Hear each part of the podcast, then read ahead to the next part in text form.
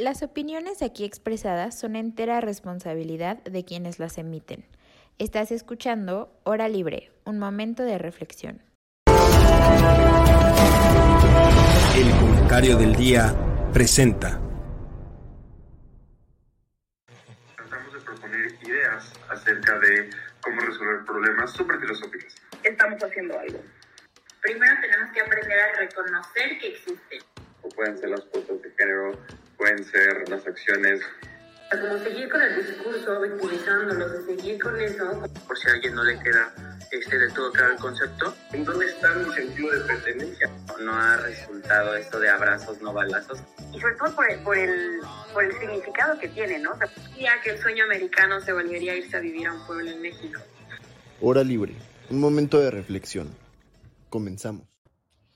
Hola, ¿cómo están todos? Por fin estamos en una nueva emisión de Hora Libre. Ya tenía bastante que no salía, pero es que muchos problemas y no me dejaban estar aquí, pero qué bueno que ya se logró y estamos muy emocionados porque el tema de hoy está bastante interesante. Obviamente está de que al rojo vivo toda la situación se está poniendo un poco complicada, pero primero déjenme saludar a los demás. Hola Shay, ¿cómo estás? Hola, hola a todos, igual súper contenta de estar aquí, este, abordando los temas que vamos a tomar hoy muy actuales y pues muy contenta. Qué bueno, ¿y tú Jorge, cómo estás? Todo bien, todo bien, saliendo de clase. Contento igual de estar aquí. Y Dari, ¿tú cómo estás? Yo bien, igual. Solo esta emisión no voy a poder tener la cámara, pero aquí estamos eso no nos va a, eso no nos va a impedir que discutamos del tema de hoy que está bastante interesante. La verdad es que apenas ayer me puse como a leer y así porque estamos en semana de exámenes y están bastante complicados los horarios, pero la verdad es que hoy vamos, vamos a discutir el tema de el poder judicial, los fideicomisos, qué está pasando con la eliminación de los fideicomisos, qué qué implicaciones va a traer eso. No sé si alguno quiera como poner en contexto a la audiencia o quieren que empiece yo. A ver si gustas yo. A ver, nada más como contexto rápido. Este, la Cámara de Diputados ya aprobó distinguir 13 de los 14 fideicomisos que, que estaban constituidos a favor del Poder Judicial, con el argumento de que son son exuberantes, ¿no? O sea que, bueno, la cantidad supera los 15 mil millones de pesos, que según la, el argumento que dio, que dio esta iniciativa, ¿no? Es que solo se, van a, solo se benefician 600 de los 55 mil trabajadores, que básicamente va hacia los ministros, que van, o sea, que despalfarran todo este dinero en excesos, lujos y demás. Esa es la decisión o lo que se viene diciendo. La razón por la cual se, se tienen que extinguir 13 de los 14 fideicomisos, 6 van a este, 6 benefician a la Suprema Corte, 5 al, al Consejo de la Judicatura Federal, 2 al Tribunal Electoral, y según esto no afecta la, la operatividad ni los salarios de jueces, magistrados ni trabajadores. Y justo ese es como el tema principal y con lo que quiero comenzar este debate. ¿Qué opinan? ¿Hasta dónde va a eh, afectar la eliminación de estos fideicomisos? ¿Realmente se está buscando em, tener mayor transparencia o, o, justo ayer veía un discurso de Sheinbaum que decía no podemos tener este, magistrados multimillonarios, pero un pueblo pobre. ¿Ustedes creen que realmente esta sea la solución?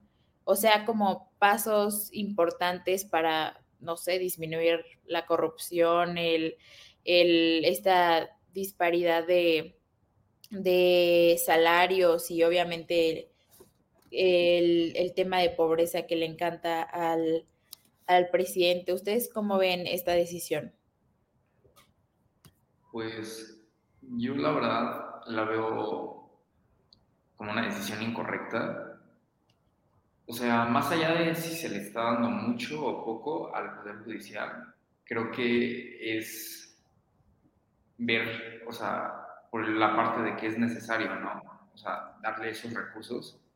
Al final del día, en México, el otro día venía escuchando en la, en la radio eh, que en México tenemos aproximadamente como cinco jueces eh, por mil personas. En América Latina el promedio está en 13 jueces por mil personas y a nivel internacional son 55 jueces por mil personas, más o menos. Entonces vemos como esta disparidad de, o sea, si de por sí ya tenemos un poder judicial y un sistema jurídico eh, que está como en problemas, entre comillas, que debería de funcionar mejor, debería de haber mayor capacidad para funcionar, etcétera, pues con esto le estamos dando otro golpe y le estamos echando más para atrás todo el Poder Judicial. Creo que no, deberíamos estar haciendo lo contrario, o sea, apostarle más a, al Poder Judicial. Sí, o sea, la verdad es que, no sé, yo creo que este discurso del presidente, o sea, creo que el presidente lo hizo ver y en general como varias cosas que he mencionado, como que estos fideicomisos son, no sé, un premio o un, o un, eh, no sé, o sea, algo fuera de la realidad de, de los derechos laborales. Y a ver, o sea, estos fideicomisos representan varias, como dijo Daria, varios sectores que son... Eh, son estipulados de ley que, que, los trabajadores tienen derecho a estos, o sea, no son un desperdicio, vamos, no, no es dinero que se está yendo a cualquier tontería de cosas, o sea, es dinero por el cual el derecho, por el cual el Poder Judicial obviamente funciona y, y, y como no tienen la certeza, o ese es mi punto de vista, creo yo que como aún no tienen la certeza de que van a poder disminuirle el presupuesto al Poder Judicial con la aprobación del proyecto de presupuesto, creo que justo el presidente solo le quedaba como reducir los fideicomisos como una forma de, pues sí, o sea, como poner un, un statement muy claro de yo no me voy a dejar de la Suprema Corte de Justicia. Eh, no sé, Dari, ¿tú cómo lo ves? Yo creo que, que está, o sea, que esto del presupuesto está siendo usado como una forma de castigar de alguna manera al Poder Judicial con puntos válidos, sí, sí hay corrupción y todo, pero siento que al quitar todos estos fideicomisos y al reducirles tanto el presupuesto, está, va a lograr el efecto opuesto, va a exponer a que se dé más la corrupción, a que se dé más, eh, pues todo lo que el presidente se está quejando que hay en el Poder Judicial. Y, y como lo hemos visto por las manifestaciones, eh, los trabajadores y de todos los rangos están diciendo esto sí nos afecta a nosotros, aunque digan que no, aunque digan que este fideicomiso no es para nosotros, pues los, los que acaban pues, sufriendo la más son todos los trabajadores que dependen de estas prestaciones y de estos, eh, los ahorros de las pensiones y todo esto. Justamente, Shay, no sé, ¿tú cómo, cómo ves? ¿Crees, ¿Hasta dónde crees que pueda afectar pues la reducción de estos fideicomisos a los, a los trabajadores del Poder Judicial? Pues yo, yo creo importante mencionar de los dos lados, ¿no?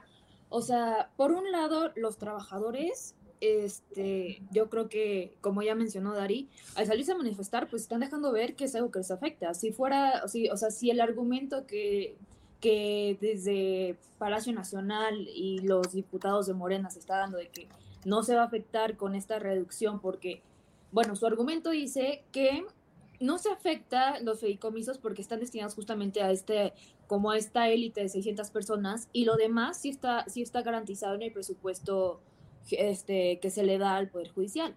Pero, o sea, los trabajadores salen a manifestarse diciendo que no, que efectivamente si esto, o sea, forman, forma parte de prestaciones, de bonos y demás. Hasta ahí. A ver, por otro lado, yo creo que también es muy importante, este, como ustedes ya lo mencionaron, si, si realmente es capricho del presidente, si realmente es necesario eh, recortar los, pues estos fideicomisos Y yo creo aquí importante mencionar la razón de ser de que estos magistrados, jueces y ministros tengan como ese, ese sueldo, ¿no? Este, y pues per se, es, son, son personas, es un poder que dime controversias, que no puede estar, no puede estar ligado ni, o sea, ni a ningún otro poder, ni alguna, o sea, es complicado que a un juez se le tenga con un, con un salario, un salario este, precario, ¿no? O sea, la razón de ser es, es esta labor tan técnica, tan importante que ellos, que ellos realizan, la razón de ser de por qué estos sueldos elevados que garantizan que, que pues, la imparcialidad de alguna forma, ¿no? O sea, que se, pueda, se pueden elaborar bien estas, estas funciones tan importantes. Y a ver, sí es cierto que tenemos un, un sistema judicial sistemáticamente bastante eficiente, pero yo no creo que vaya, o sea, que vaya directamente a la labor de los de 11, o sea, de 11 ministros de la Suprema Corte, como se ha atacado a capa y espada en, el Palacio Nacional, ¿no? Y con todos estos discursos que está dando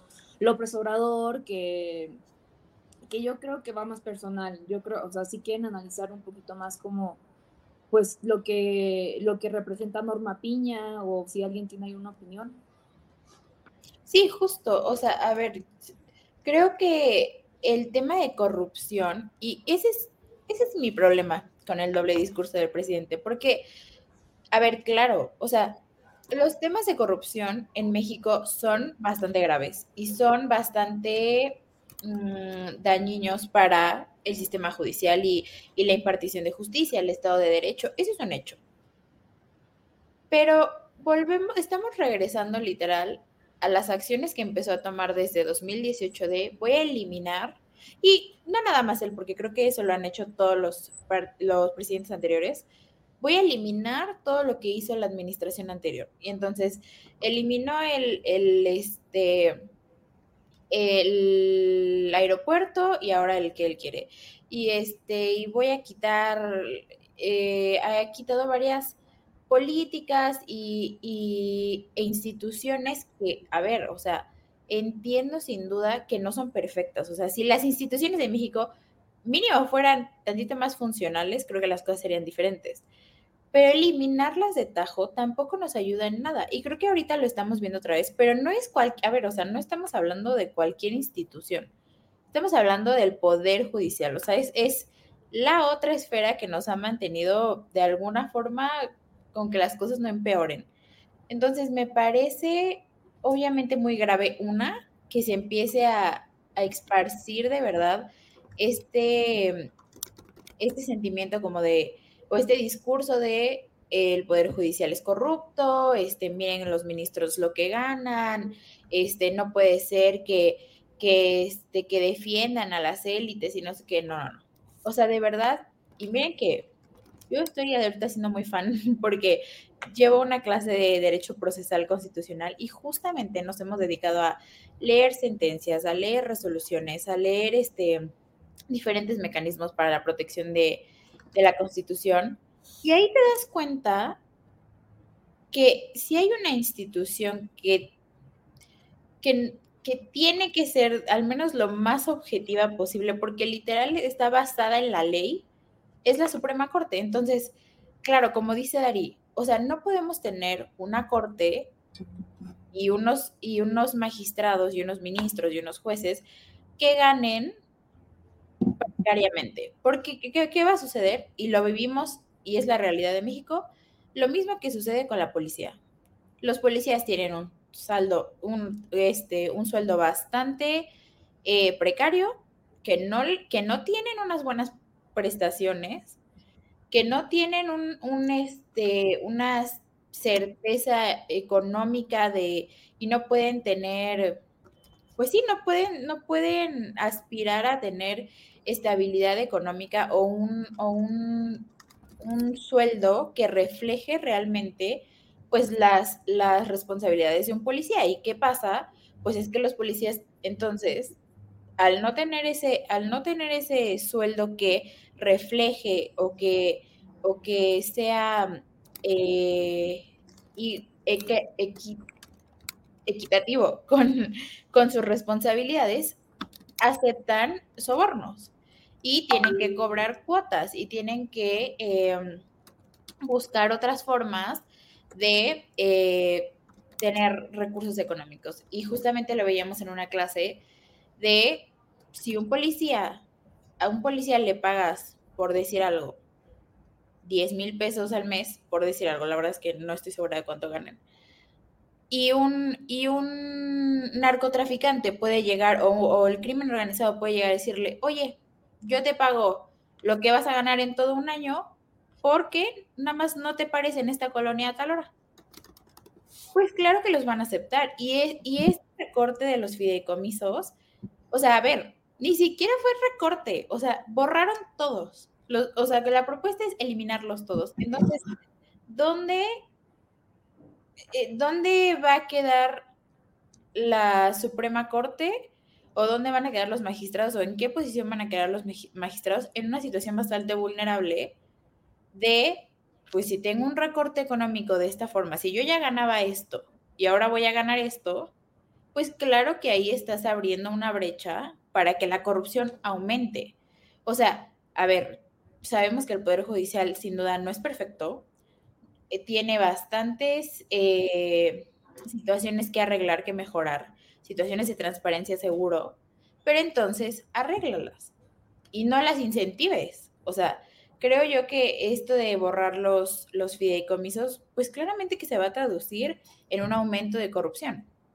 Ahora yo solo espero que se pueda frenar en el Senado, pero, em, o sea, sí creo que hay una situación bastante complicada que se pueda venir a futuro y no sé hasta dónde se puedan defender los magistrados. O sea, justamente vi que ya hay un, eh, un ministro retirado que está, que está, que ya inició un juicio de amparo, pero pues es que no se va a amparar toda una institución. o sea, hay una situación ahí bastante complicada. Justo le estaba pensando como preguntarle a mi profesor el, el martes como qué mecanismos tiene el Poder Judicial para defenderse, porque pues obviamente hay quiero pensar que hay formas, pero no estoy segura de cuál sería el proceso. Sí, perdón. Justamente para aportar ahí, pues, amparo y acciones de inconstitucionalidad. Y lo paradójico es que ¿quién va a resolver? Pues la Corte, ¿no? Exacto. Entonces, ahí yo creo que a lo mejor el Senado no se frena porque hay vimos que, pues, si el Ejecutivo y el Legislativo, pues, que está gravísimo. O sea, un Ejecutivo que está usando un legislativo para tirarle al tercer poder, que es un, un poder judicial, que es lo que está marcando contrapeso en esta administración, yo creo que es gravísimo lo que estamos viviendo. Este, el problema que yo le veo es la lírica, ¿no? Pero sí, este, pero es, o sea, yo creo que lo va a pasar, o respondiendo a tu pregunta, es un amparo, una acción de inconstitucionalidad que va, que va a resolver la Corte. ¿Y para a ayudar a López Obrador? Pues para generar esta lírica, de que vean cómo, nos, vean cómo ellos mismos están defendiendo, no puedo, o sea, quedarse con estos privilegios, con esta, con, pues sí, con esta... Mm, sí, o sea, la verdad es que eso fue exactamente lo que pensé hace rato que estaba leyendo el caso, porque dije, puede, a ver, o sea, no pueden presentar una controversia constitucional porque no pueden ser jueces y parte, un amparo, sin duda, me parece que los, los empleados, por su parte, cada uno pueden presentar un juicio de amparo porque se están violando, y es a lo que veníamos al principio. Los fideicomisos no son un premio, no son un, un guardadito, como les dijo el presidente, son derechos laborales que están establecidos en la ley. Entonces, al, retirarlos, estás violentando un derecho laboral de los, los jueces, los magistrados y todas las personas que trabajan en el Poder Judicial. Entonces, cada uno de ellos sin duda puede presentar un amparo, pero justo yo dije, la acción de inconstitucionalidad, según yo, porque claramente no soy experta, pero creo yo que podría proceder, porque justo hace rato estaba leyendo el caso y dice que cuando pasó a la Cámara de Diputados, la Cámara de Diputados no pasó eh, la iniciativa de ley y el, el decreto, perdón, no lo pasó por la Comisión de Justicia y parece ser que la ley se establece que cuando se trata de temas de de la Suprema Corte y del Poder Judicial, a fuerzas tienen que pasar por la Comisión de Justicia. Entonces, justamente su plan B lo desecharon porque el proceso legislativo estuvo mal hecho. No lo desecharon por proteger élites, no lo desecharon, y es justo a lo que venía con mi punto anterior. La forma en que el presidente, o sea, de verdad cambia el discurso de una manera sorprendente, porque el plan B se pensó, no lo desecharon porque este, están defendiendo a las élites, están con la oposición, quieren este, defender al PAN, al PRI, etcétera, etcétera. No. Fue literalmente por culpa de Morena. Porque si hubieran hecho bien el proceso legislativo y de la forma correcta, el plan hubiera pasado pero como lo quisieron hacer en, ahorita que nadie lo, nos vea y pásalo como sea y pásalo rápido y, y por favor, este, que ni, casi que ni lo revisen, y, de hecho fue así, o sea, ni siquiera le dieron tiempo a los legisladores de revisar el plan como tal, lo desechó la Corte, porque está en la ley, o sea, no, te, no, no hay más trasfondo que eso, violaste la ley, no pasa la, la iniciativa, punto. Y creo que con esta situación, por este hecho de no haberlo pasado a la Comisión de Justicia, creo que se puede iniciar una acción de inconstitucionalidad, pero justo, pienso como dice Dari, eso nada más le va a dar todavía más armas al presidente para salir de todas las mañanas a decir, pues es que ellos son juez y parte y cómo van a estar defendiendo algo que, que, este, que va en su contra y etcétera, etcétera. Ya escucho los discursos en la mañanera de, nada, este, la ley dice que nadie puede ganar más que el presidente y estos brothers ganan más eso no es cierto. O sea, eso también es un discurso que nos ha venido vendiendo el presidente completo y absolutamente falso. Porque, a ver, sí, o sea, a mí no me sirve de nada. Bueno, más bien, obviamente es impactante cuando las mañaneras pasa la lista de lo que ganan los, los ministros y los magistrados y los jueces.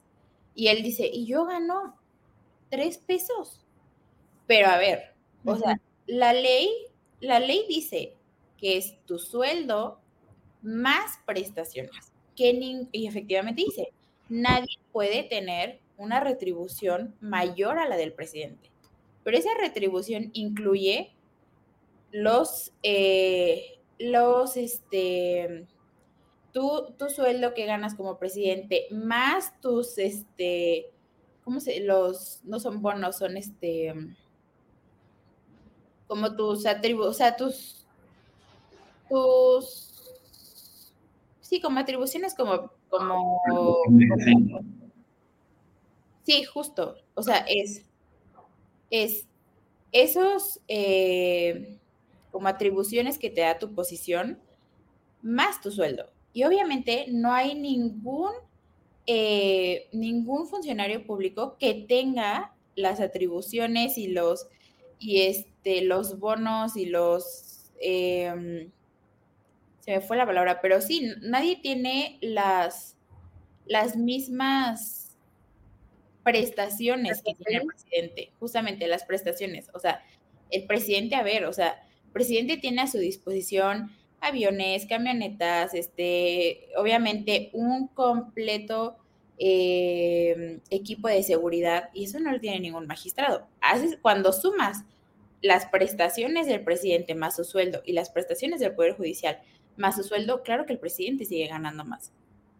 O sea, no hay forma, efectivamente, no hay nadie que gane más que el presidente, porque no hay nadie que tenga prestaciones que se le asemejen a las que tiene el presidente. Entonces, creo que vamos a tener ahí una, un discurso bastante negativo para la Corte, pero yo espero que se puedan defender, como justo dijo Dari, a través de la, digo, Shea, a través de la acción de inconstitucionalidad. Pero no sé, Jorge, ¿tú qué opinas? Pues es que o sea, yo lo veo más como dentro del juego político, ¿no? O sea, más allá de que si se aprueba o no, eh, si se quitan los fideicomisos o no, creo que tenemos que fijarnos más en, o sea, qué motivos tiene Andrés Manuel para querer quitar los fideicomisos. O sea, más allá de que para restarle poder al Poder Judicial, creo que tiene que ver más con pues sí, o sea, las elecciones y todo lo que está por venir. O sea, porque al final del día, o sea, lo que sea que pase, Andrés Manuel va a terminar ganando. Si se aprueban los fideicomisos, pues, si se aprueban que se quiten los fideicomisos, va a ganar en la medida que, pues, el Poder Judicial va a tener menos poder. Pero si no se aprueban, pues va a decir, ay, a ver, o sea, como el sistema está truncado y todo. Entonces, o sea, como que todo apoya a su discurso, a, su, a todo lo que nos viene diciendo. Y esto a su vez creo que va a jugar a favor en, pues en, en las elecciones que ven el siguiente año. Sí, yo creo que pues, una pregunta pues, muy importante en todo esto es a dónde se va a ir todo ese dinero si sí lo logran, si sí logran quitar estos fideicomisos, ¿no? O sea, es año de elecciones que va, se va a ir para becas, para apoyos, para programas sociales, o se va a ir para financiar como eh, ilegalmente las campañas de, de, su propio partido. Pues es, es, un año muy importante y es una cantidad de dinero pues, considerable. Son más de 20 mil millones de pesos. Justamente, y, y ahorita creo que están saliendo muchas notas, pues no sé de qué tan amarillistas, pero sí como alarmistas de, ay, es que uno de los, justo un amigo ayer me decía como, uno de los fideicomisos está destinando no sé cuántos miles de pesos para lentes, para lentes para los ministros y jueces y no sé qué. Y, es lo que quería retomar con ustedes y no sé qué opinan. A ver, o sea, claro que esos fideicomisos, si tienes un problema con ellos, si hay una sospecha de que se están utilizando de una manera incorrecta, audítalos. Manda a la Auditoría Superior de la Federación. O sea, pero creo yo que no es suficiente, o más bien, lo que nos está diciendo el presidente es, los eliminé porque yo creo que son corruptos, porque yo creo que son un despilfarro de dinero. Y en vez de detenerse un momento a decir, mejor los audito, mejor veo dónde está el problema, porque eliminarlos no va a quitar el problema. Solamente... Perdón. No, no, no, dale, dale auditarlos, pues no es escandaloso, ¿sabes? O sea, auditarlos, la gente no se entera, o puede que llegue a enterarse, pero es como de, ah, bueno, o sea, se está auditando, se está viendo. Pero lo que se está haciendo es decir, no, o sea, hay corrupción, es gastadera de dinero. Y yo, por el contrario, pues estoy buscando, por el bienestar de, de la población, pues quitar esos fideicomisos, ¿no? O sea, todo, todo, todo el discurso. O sea, sí, claro, porque justo como dice, justo como dices, o sea, si realmente el presidente quisiera terminar con la corrupción y combatir la corrupción en el Poder Judicial, vas y los auditas. Y metes a la cárcel a quien sea que esté ocupando esos fideicomisos de una forma negativa o si hay desvío de recursos o etcétera, etcétera, audítalos y mételos a la cárcel. Pero ¿qué funciona más? Justo como dice como dice Jorge, hacer el discurso, hacer el discurso, este, em, obviamente poner en contra a, la sociedad mexicana en contra del Poder Judicial porque defienden este, a las élites, porque cómo puede ser que ellos ganen tantos y tantos millones de pesos y que si nos ponemos en contexto tampoco es que ganen demasiado a comparación con los jueces alrededor del mundo, eh, ¿cómo puede ser que ganen tanto y tanto dinero y tenemos un pueblo que está este, sufriendo y que tiene este, bastantes problemas de, ingresos y la economía está estancada y demás? Esos fideicomisos, te puedo prometer que se van a traducir en al rato va a duplicar eh, las pensiones para los adultos mayores o le va a dar más dinero a los jóvenes eh, y no sé qué, y etcétera, etcétera. Porque ese también es otro tema, pero ya no hay dinero. O sea, México de verdad ya no tiene dinero de dónde sacar. No tenemos ya un, un este, un, un, justo un fideicomiso para que nos proteja de, de alguna, de alguna, este, emergencia eh, de desastre natural, etcétera, pero eso lo podríamos tratar en otro podcast. Eh, Shay, ¿tú cómo ves? O sea, ¿crees que, que dónde, que dónde va a terminar ese dinero de los fideicomisos si es que se logra que se eliminen? Sí, claro, pues se afirma, o sea, es, es o sea, dicen, ya, ya es seguro que se va para el Plan Nacional de Desarrollo, que significa becas, eh, adultos mayores y demás, que como comentaban, ya, ya también, o sea, es evidente que vienen elecciones 2024 y tú quieres aumentar el, el, apoyo a todos estos programas sociales, evidentemente es político, va por ahí, ¿no? Este, y por otra, nada más para retomar la acción de inconstitucionalidad rápido, o sea, sí por lo que mencionaste, y más aparte, este, los fideicomisos, o sea, todo esto implican unos derechos adquiridos, que esto está, o sea, está consagrado en la Constitución, entonces también por ahí, este, entonces yo creo que si van amparo y acción de inconstitucionalidad, las opciones que hay, que seguramente se darán, se van a resolver en la Corte y pues ahí ya acabará como, bueno, espero, ¿no? Que, que pase eso. Y este, y pues sí, justamente, o sea, es año de elecciones, el Poder Judicial, a ver, AMLO ya tiene comprado todo el legislativo, va, o sea, va contra el Poder Judicial, justamente cuando tenemos una ministra que hace un contrapeso evidente, o sea, que hace, que le pone como este alto, ¿no? ¿Y por qué? A ver, y yo les lanzo la pregunta, ¿por qué no eso con Saldívar? ¿Por qué? Porque ya lo tenía comprado, ¿no? Ya tenía ese, ese acceso, ese control que, que él quiere tener en los tres poderes. Y también yo creo que es importante mencionar, por lo de, también por lo que mencionamos de nadie puede tener un, un, un, un sueldo mayor al presidente. Yo creo que en este país vemos el, el, poder ejecutivo sobre los otros dos, ¿no? Y yo creo que es algo muy incorrecto. Yo creo que sí que tiene que generar una conciencia en que lo, o sea, los tres poderes están en el mismo nivel. Tanto López Obrador como la ministra Norma Piña tienen el mismo, o sea, si lo quieren ver como niveles, el mismo nivel, el mismo, o sea, la misma importancia. El mismo peso.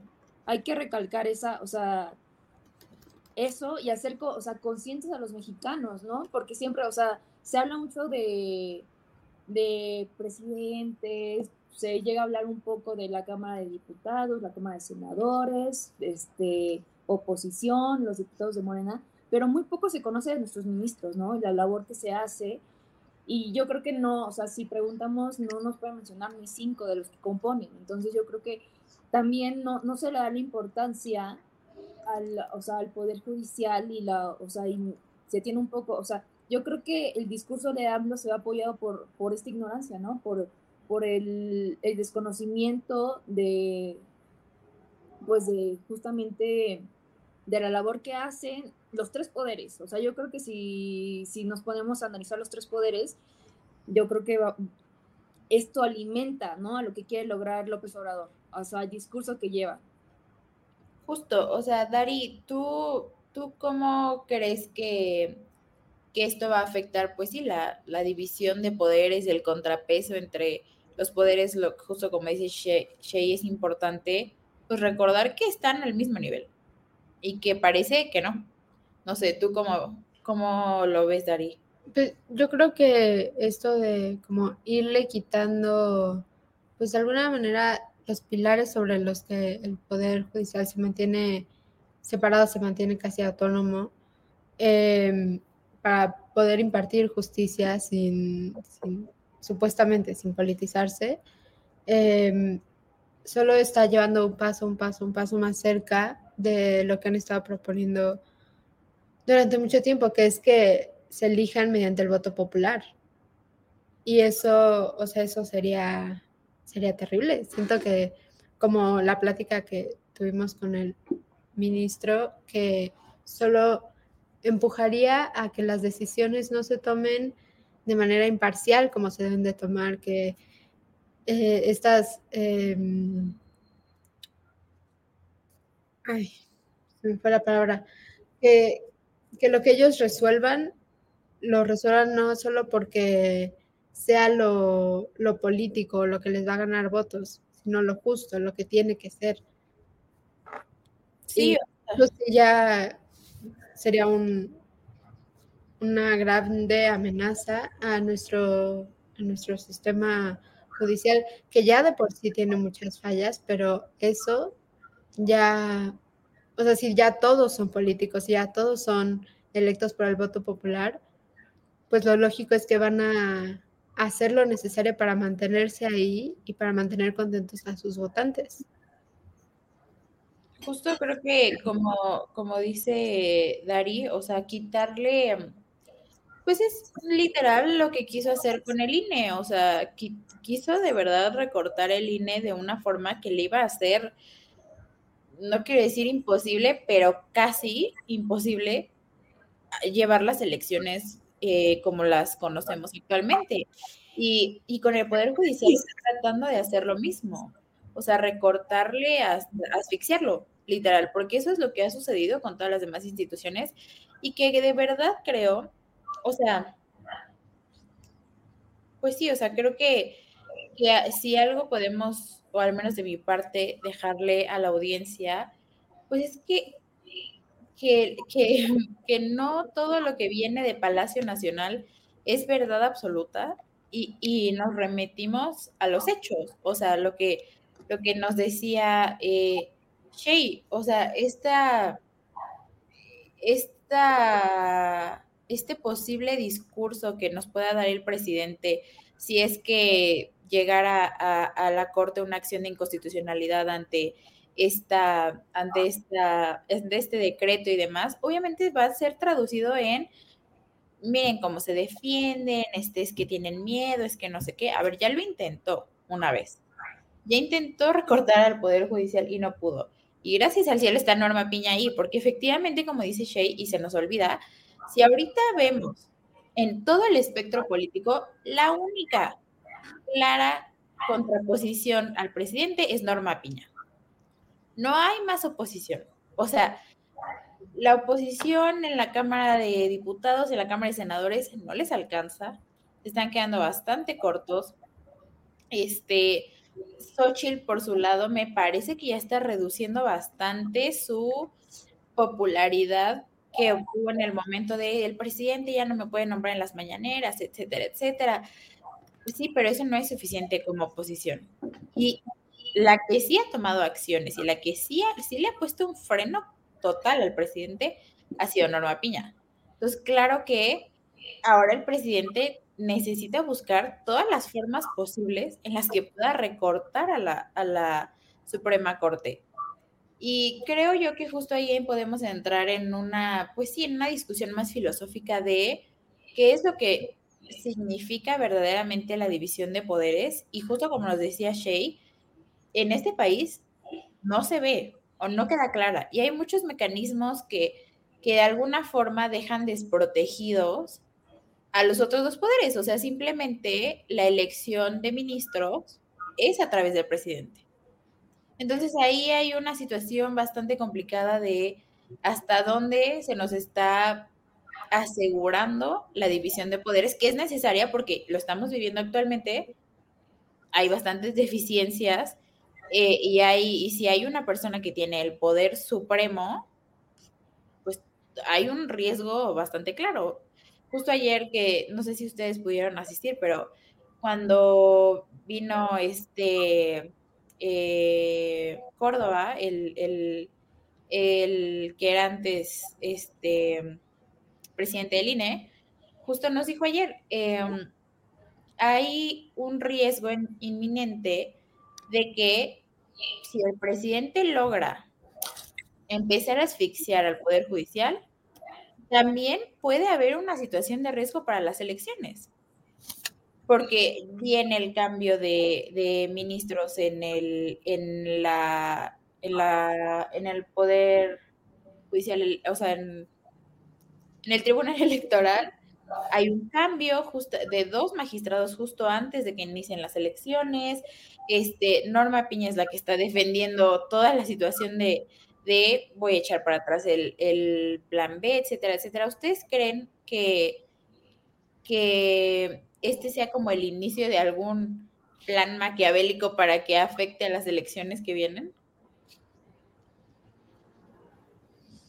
Pues no sé si un plan maquiavélico, pero, o sea, pues sí, es, sí se ve muy claro que es una, pues como algún tipo de, de retribución, de venganza en contra de el contrapeso que está representando el Poder Judicial hacia todas las grandes reformas que, que Morena y que el presidente han querido pro- proponer. Yo Sí, no dime mejor que dime. o sea, pues yo, yo diría que sí. Ah, por ahí, añadiendo encima de esto, o sea, quería hablar un poco también de la inseguridad en el país y cómo está conectado a su vez con el Poder Judicial. O sea, de, del 2018 para la fecha, más o menos el 15% del presupuesto real de, de la del, del Poder Judicial se ha, se ha reducido, sea, en términos reales. Y, o sea, y viendo cómo está la situación de violencia y de inseguridad de nuestro país, o sea, se me hace como ilógico, intenta, pues, no sé, incomprensible de cierta manera, ver cómo la gente, a pesar de que ve que el sistema de seguridad, de inseguridad está muy cañón, decide al presidente y, y, y acepta que, que, necesitamos recortar el presupuesto de este órgano que se supone que es el encargado de resolver eh, las controversias y pues de, de, llevar a cabo la seguridad, ¿no? O sea, quería añadir, eso. Pero a tu pregunta, sí, creo que, la verdad, sí, o sea, yo creo que todo está conectado con las elecciones, la verdad. Y o sea, todas las acciones del presidente van enfocadas hacia eso, aunque no lo veamos en un inicio. Justamente. ¿Y tú, Shay, cómo lo ves? Sí, claro, yo creo que va, o sea, desde, desde que busca, busca mandar este presupuesto a programas sociales, pues desde ahí la connotación electoral, ¿no? Y yo creo que la continuación que busca dar con Claudia Sheinbaum, ¿no? O sea, como que yo ya me voy, no puede pasar mi reforma, pero ahí les va la que la, que la puede pasar. Y voy a darle este último golpe, o no sé si último, este, al Poder Judicial para, como, como mencionó Dari, yo creo que lo más escandaloso es que busca pasar una reforma donde los ministros sean ele elegidos por medio del pueblo.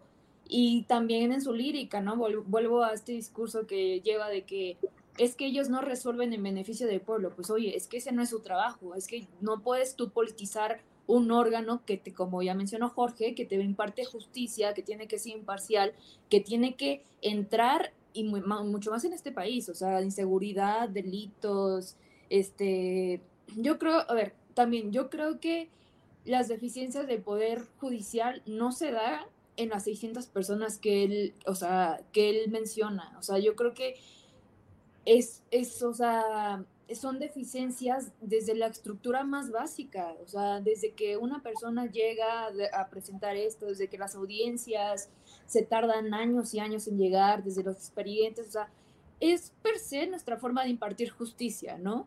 O sea, y si a esto le, le vamos a agregar estos golpes que pretenden darse, pues está, está muy cañón, está, está realmente bastante preocupante la, la situación. Sí, justo porque, digo, me quedo justo con la misma, pues sí, con la comparación de, en algún momento quiso recortar al INE y asfixiarlo, ahorita el INAI apenas acaba de lograr que, que, que a través de controversia ya se pueda, ya puedan este, sesionar, o sea, el INAI creo que tiene un un papel fundamental. O sea, de verdad estoy esperando las primeras declaraciones, los primeros procedimientos que, que se empiecen a, a, solucionar en el INAI, porque, o sea, también ahí hay un tema que lo podríamos dejar por otra emisión, pero que el presidente maneje todos sus proyectos como, como un proyecto de seguridad nacional y por eso no puedo ser transparente con ellos, también ahí hay un tema bastante delicado.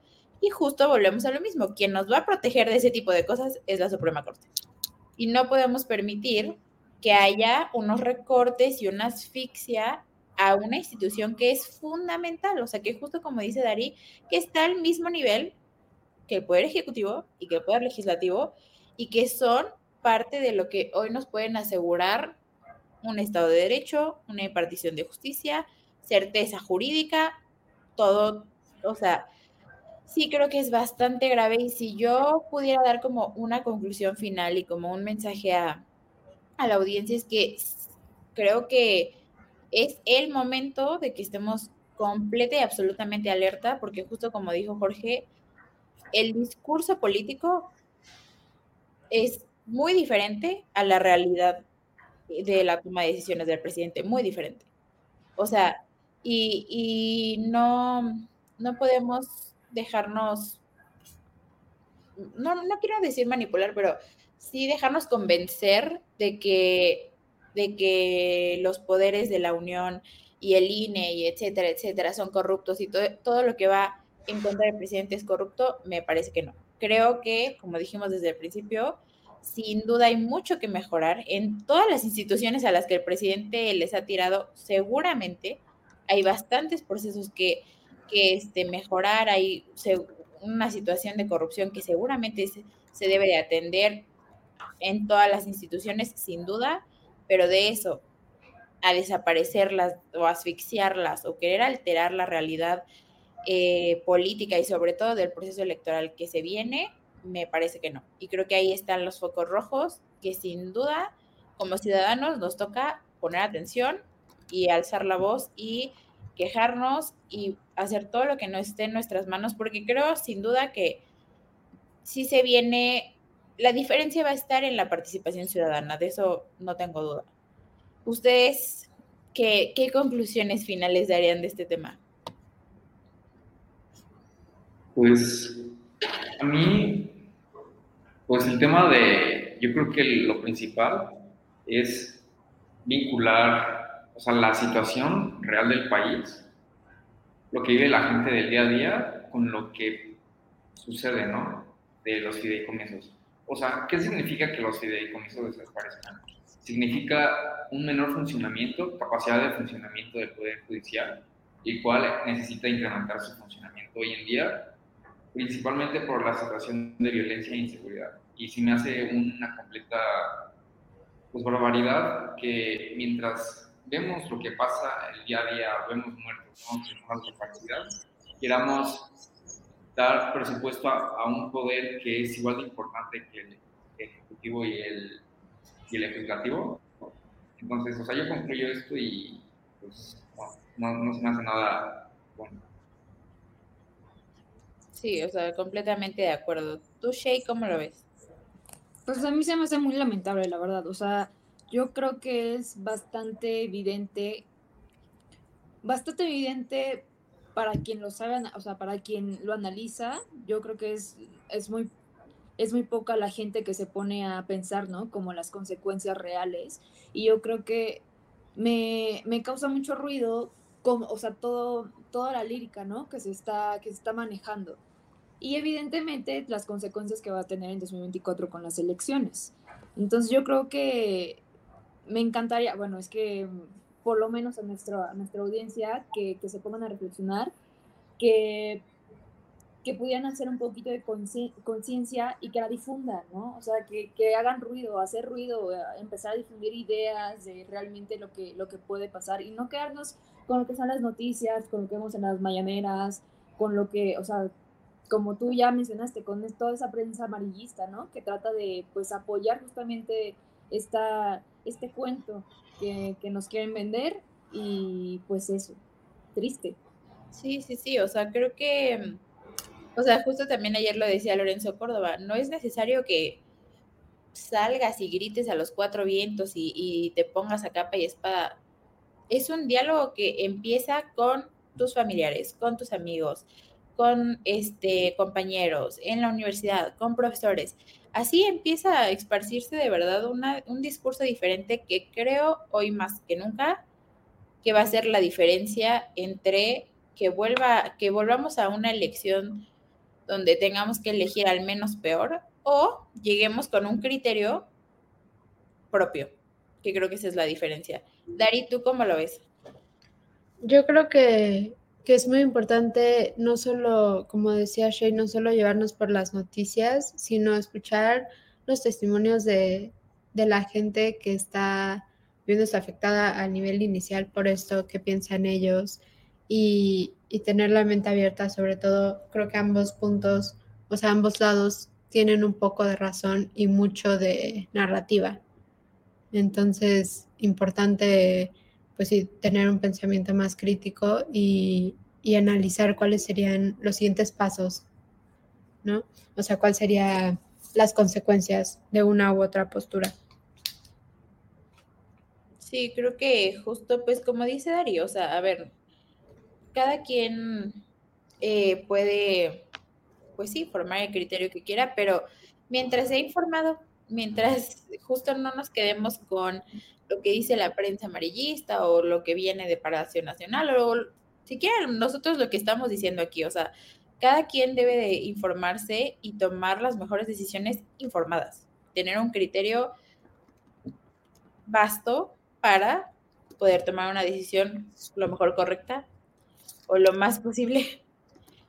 Em, pero sí, creo que se viene, y lo como hemos venido diciendo en las emisiones anteriores, creo que se viene un proceso electoral bastante interesante, ya es interesante, ya hay muchas situaciones que se están saliendo un poco de la de la de la situación común a la que estábamos acostumbrados en el INE y hay bastante polarización, bastantes temas complicados, pero pues tenemos que ponerle atención a este tipo de, de temas porque aunque pareciera que los fideicomisos no es algo relevante, justo ya en esta discusión y en, este, en esta emisión pudimos darnos cuenta que, em, que pues tiene toda la relevancia, porque este es, el, este es el principio del fin, literalmente. Y así es como empieza em, las cosas para asfixiar a las instituciones y obviamente eso pone pues, en peligro todo lo que ya mencionamos. Em, y pasando a otro tema solo rapidísimo antes de que nos despidamos, porque tenemos un poquito de tiempo, em, no sé si a alguno le gusta o vio o quiere opinar sobre em, cómo está jugando la selección mexicana. Es un tema radicalmente diferente, pero nada más queríamos este, como comentar, la verdad es que yo amo de fútbol, soy aficionada de la selección mexicana y me está gustando mucho cómo están jugando. Vienen de jugar un partido de México-Alemania y aunque nadie apostaba nada por México contra Alemania, empatamos 2-2. Eso básicamente es un récord histórico porque, mm, pues sí, o sea, Alemania es ahorita la, selección más, más importante y más poderosa del, del, del mundo. Trae unos jugadores increíbles, trae una selección bastante bien formada y que México le haya podido empatar, la verdad es que no quería pasar de, no quería dejar de mencionarlo en el podcast porque creo que se vienen cosas muy bonitas también para la selección mexicana. Em, Alemania le ganó a Estados Unidos 4-1, venía de, empatar con Francia. Este, Alemania lo viene dando todo y, e inesperadamente México le empató 2-2. La verdad es que fue un muy buen partido y siento yo que muy buenas señales para lo que se viene para, la selección mexicana y obviamente para el mundial que va a ser aquí. Eh, no sé, alguno de ustedes, si le gusta el fútbol, que quiera opinar antes de que nos despidamos. Yo te quedo mal, pero la verdad no sé nada de fútbol.